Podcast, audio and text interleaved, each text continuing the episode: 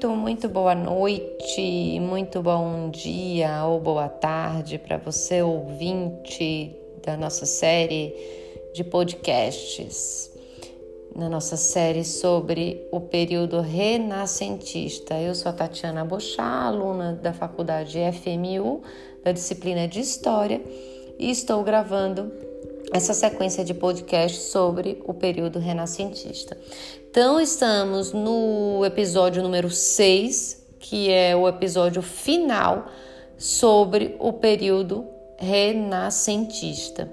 Então, neste episódio, nós vamos falar é, da expansão do Renascimento, o que foi que aconteceu com o Renascimento nos é, é, nos anos aí depois do 300, 400 e 500, que foram os, os, os séculos 14, 15 e 16, né, na Itália, e foi muito abordado no episódio é, número 5, que é o episódio anterior a esse, então vale muito a pena vocês darem uma olhada lá no episódio 5 porque a gente estudou muito, a gente se esforçou muito para fazer esse episódio. Inclusive, o episódio é, é, ficou maior do que o desejado, porque tinha muita informação sobre o Renascimento italiano, tá?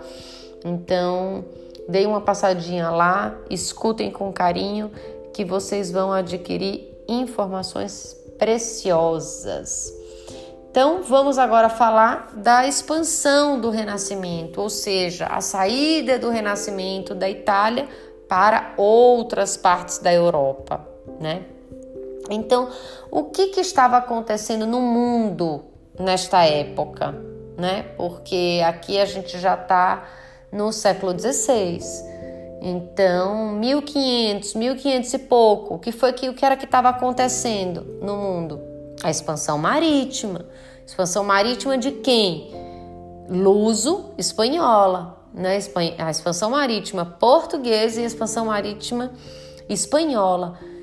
E, consequentemente, a descoberta de novas rotas comerciais ligando a Europa ao Oriente. Então, isso tudo contribuiu muito para essa saída do Renascimento ali da Itália, né? Mas esse contexto já estava indicando também, né? Uma, uma certa decadência econômica dessas cidades italianas. Por quê? Porque agora o, o, o foco, agora quem estava em voga, né?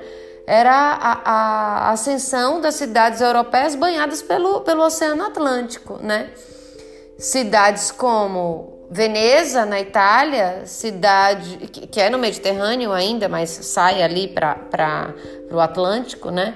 Cidades é, importantes ali na, na, na região portuária da Espanha, cidade importante na, em Portugal, como Lisboa, em que saíram as naus em direção aqui ao Atlântico. Então, assim, aquelas cidades italianas de Florença, que teve que tiveram muita muita importância em outros períodos começam agora a ter enfrentar um certo declínio. Por quê? Porque as rotas comerciais elas mudam, mudam para o Atlântico.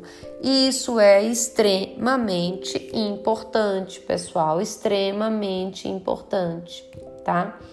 Então, esse foi realmente é, é, é a saída das rotas do Mediterrâneo para o Atlântico foi um dos fatores que mais contribuíram para que o Renascimento se expandisse a partir da Europa, a partir da Itália, para outras regiões, não só da Europa, mas depois, futuramente, né, um, um século depois, mais ou menos, talvez a gente possa encontrar um pouco de renascimento em outros lugares, mas alguns autores dizem que não, que eles ficaram ali mesmo só na Europa. Mas isso é caso para a gente discutir em um outro podcast, tá? Vamos lá. Então, é, já falamos aqui né, da saída do, do, do Mediterrâneo para o Atlântico. Agora vamos falar também de um outro fator que contribuiu para a divulgação dessas obras renascentistas: o aperfeiçoamento da imprensa, gente. Porque com a imprensa, né, com os livros, o Renascimento pode ser conhecido em outros lugares. E quem foi que criou a imprensa? Foi Gutenberg, que ele é, é, morreu jovem, né? Mas é, é nasceu em 1400 e morreu em 1468. Mas enfim, ele, é, a imprensa permitiu né, a impressão de muitos textos em muito pouco tempo. Então foi uma revolução aí neste período. E aí os grandes nomes do Renascimento começaram a se destacar não só na Itália, mas em Portugal, na Espanha, na Inglaterra, na França, na Holanda, na Alemanha. E um dos escritores muito, muito, muito consagrados, né, é o português Luiz Vaz de Camões, que é considerado o maior poeta da língua portuguesa, né? sua obra-prima, Os Lusíadas, que é um poema lindíssimo, né, em homenagem ao povo português e conta a viagem de Vasco da Gama às Índias. Então, é, é, fica aí esse exemplo de Camões como um grande escritor, tá?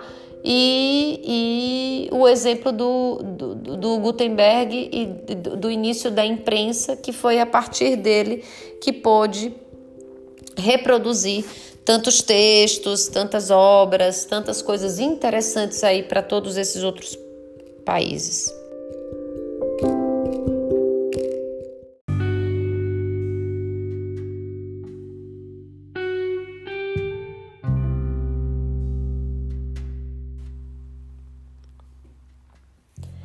E aí, seguindo com os escritores, porque tivemos a invenção da imprensa e aí essa essa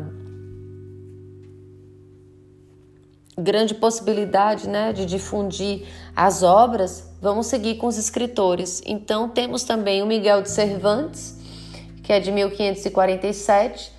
A principal obra desse extraordinário é, é, escritor espanhol é o Dom Quixote de la Mancha, né? É, os principais personagens ali do Don Quixote eram um nobre sonhador que quer reviver as glórias dos cavaleiros medievais e tal. Tinha um escudeiro, Sancho Pancha. Então, enfim, o Sancho Pança só pensa em dormir, comer. É muito engraçado, apesar de possuir um enorme senso prático. Mas aí o que acontece? O, o Cervantes ironiza as ideias da cavalaria medieval né? Então tá fazendo uma sátira ao período anterior ao Renascimento, ao medievo, né? E ele é, é, faz também é, mostra que o modo de vida burguês é que é o valorizado através da figura do Sancho Panza. Interessante também. Mas foi com o inglês William Shakespeare que a gente tem realmente é, o ápice da dramaturgia, tá? Ele é de 1564, mas autor assim impecável de peças de teatro em todo o mundo, criou assim grandes tragédias como Romeu e Julieta, o Hamlet, o Macbeth, né? Teve também aquela comédia Um Sonho de uma Noite de Verão, vários dramas históricos. Então, William Shakespeare realmente é o maior dramaturgo aí dessa época que a gente está falando do século XVI, tá? Interessante também porque o Shakespeare ele aborda muitos temas universais e aí ele propõe muitas reflexões que continuam a despertar interesse e admiração. Então, grande dramaturgo, impressionante. Até hoje a gente né, vê várias obras inspiradas nele nas, nas coisas que ele escreveu e interessantíssimo, tá? Outro, outro, outro inglês também, mas aí já de, enfim, né, que é menos importante. Mas o Thomas Moros ele escreveu Utopia, que é uma obra assim que descreve uma ilha imaginária habitada por uma sociedade justa e fraterna, tipo assim um sonho encantado, né? Mas interessante também, fica aí a dica para quem quiser ler, tá? Vamos passar agora e falar um pouquinho dos cientistas no Renascimento, porque aí a gente fecha realmente o Renascimento com todos os, os, os temas tá? que, a gente, que a gente propôs. E aí a gente precisa falar um pouquinho aqui é, desses cientistas bárbaros e o que foi que aconteceu neste momento. O que é que está acontecendo aí neste, neste tempo? Então, na área da ciência, a gente tem um, um, no Renascimento, a gente tem um importante pensador aí que é o representante, que foi o Nicolau Copérnico, tá? Então, além de ser físico, ele era matemático polonês. Super importante. Então, por quê? Porque ele desenvolveu os movimentos da Terra e formulou a teoria do heliocentrismo. Qual é essa teoria? Que o Sol é o centro do sistema planetário. Então, gente, isso é muito avanço para a época, muito avanço para a época, né? E, e, e a gente precisa lembrar, né, que, que na época de Copérnico, gente, a igreja defendia o que? O geocentrismo, ou seja, de que a Terra ocupava o centro do universo e o Sol gira ao redor da Terra. Então, quando Nicolau Copérnico faz o, a comprovação do sistema planetário, é uma revolução, né? As pessoas ficam assim embasbacadas. Como, como que pode a Terra não ser o centro do universo, né? Então, muito, muito legal isso. Depois também vale conhecer o Astra Celestial, tá? Google para ver a imagem. Por favor, não deixem de ver essa imagem. Mas foi com Galileu Galilei, o cientista que realmente provou e comprovou a teoria do heliocentrismo, né? Proposta anteriormente por, por Copérnico. Por quê? Porque ele pegou um telescópio, construiu esse telescópio e verificou que a Terra era apenas um astro entre milhões de outros. E aí ele vai concluir que a Terra efetuava dois movimentos um ao redor de si mesma e outro ao redor do Sol. E aí o choque, por quê? Porque na época a igreja definia, como eu já falei, o geocentrismo. Então ele, por defender o heliocentrismo, Galileu Galilei, foi muito julgado, gente. Inclusive num tribunal da igreja, viu? E aí, para escapar da morte dele, ele negou, negou, negou tudo que ele tinha estudado tudo que ele que ele tinha comprovado.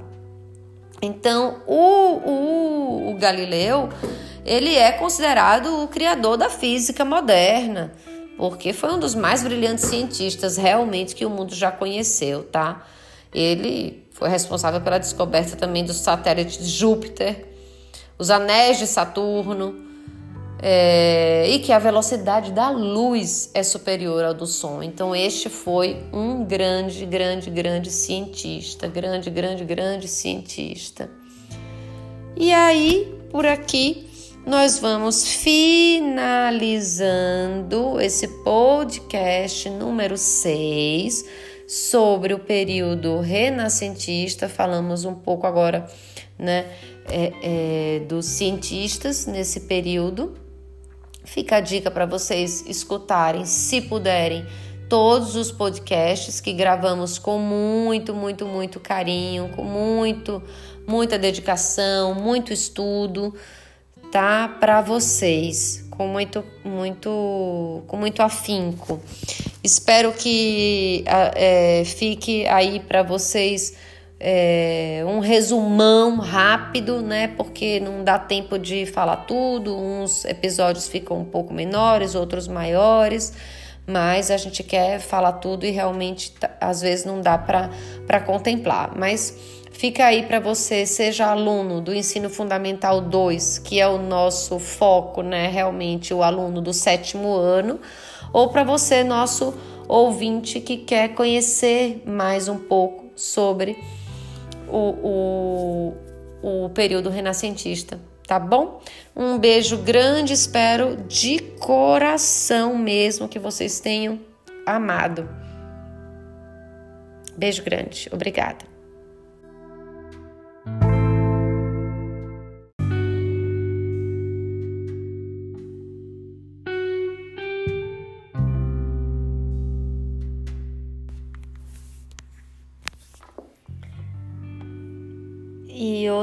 Coisa, para finalizar também, pessoal, esse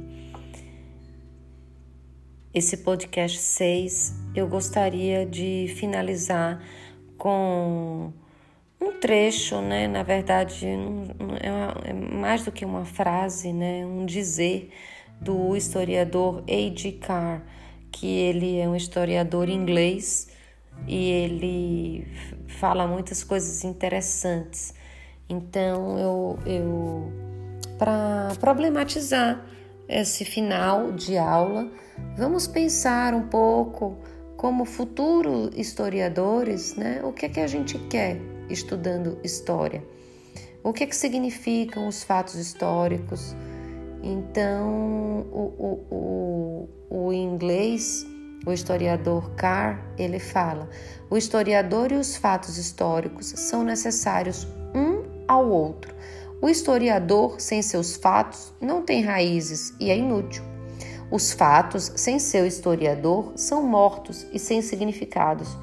Portanto, minha primeira resposta à pergunta: o que é história? é que ela se conclui de um processo contínuo de interação entre historiador e seus fatos, um diálogo interminável entre o presente e o passado. Então, ao meu ver, o que é que esse historiador ele quer dizer? Bom, a gente está no presente estudando o passado, mas nós precisamos de quê? Dos fatos históricos. Então, todos esses podcasts, eles foram construídos dentro de uma visão que não é é, ingênua e não é imparcial de algum historiador. Então, algum historiador é que montou este quebra-cabeça sobre este período específico que estamos estudando, que é o Renascimento, e hoje nós estudamos. Mas nós temos que dar muita, muita, muita atenção aos fatos históricos, porque sem os fatos nós não construímos a história, tá bom?